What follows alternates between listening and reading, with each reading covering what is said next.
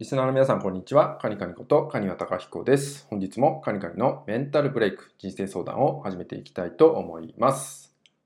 え今回いただいているご相談です。え今回のご相談は、え抑圧ってことについてどう思いますか？といったようなご相談となります。まあ、ご相談というかご質問に近い感じになりますかね。え抑圧ということについてってことになるんですけど、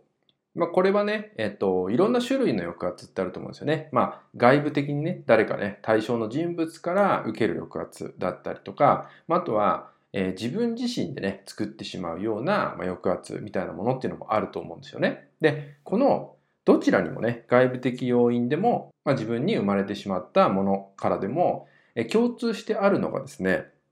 まずその抑え込まれた上で、え、自分の中で、え、立ち止まってしまうものであれば、え、本来それがあなた自身が、ま、やりたいことじゃなかったりとか本当に望んでいること、ま、いわゆる本音じゃないっていう可能性もあったりするわけですよね。そう。何かこう外部からの刺激によって、ま、揺らいでしまうものだったりとか、まあ、自分の中でやらない理由だったりとかできない理由とかね、まあ、つまり言い訳だったりとかそういうものがどんどん自分を抑え込んでしまうそういうものが生まれてしまった時に、まあ、気持ちがねぶれてしまったりとか、まあ、足が止まってしまうってことが起きた場合では、えー、それがね何かこうやろうとした時に抑え込まれたものっていうのがあった時にそれが、えー、あなたの本当の気持ちじゃないよってことがあります。まあ、逆を言うと本当に心の底から望んでることとか、まあ、目指してるものとかやりたいことっていうのが、まあ、本当に理解していて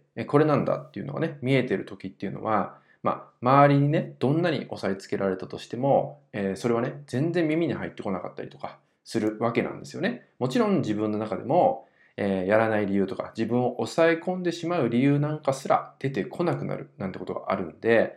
もし自分の判断基準としてね、えー、もしね、この抑圧ってものが生まれてしまうかどうかっていうのを捉えていただく上で、この抑圧っていうのを、ま、どう捉えるかっていうのは僕はそう感じたんですよね。なので、まあ、抑圧ってものをどう捉えるかっていうことは、僕は自分の本音を確かめるもの、まあ、その一つになるものなんじゃないかなっていうふうに思いますんで、まあ、自分を試しているもの、自分が試されているものだったり、そんなね、捉え方をしていただくと、まあ、よりね、もっと自分の深い部分だったりとか、まあ、さっきも言った本音とかね、本当に望んでること、本当に目指しているもの、やりたいものっていうのも、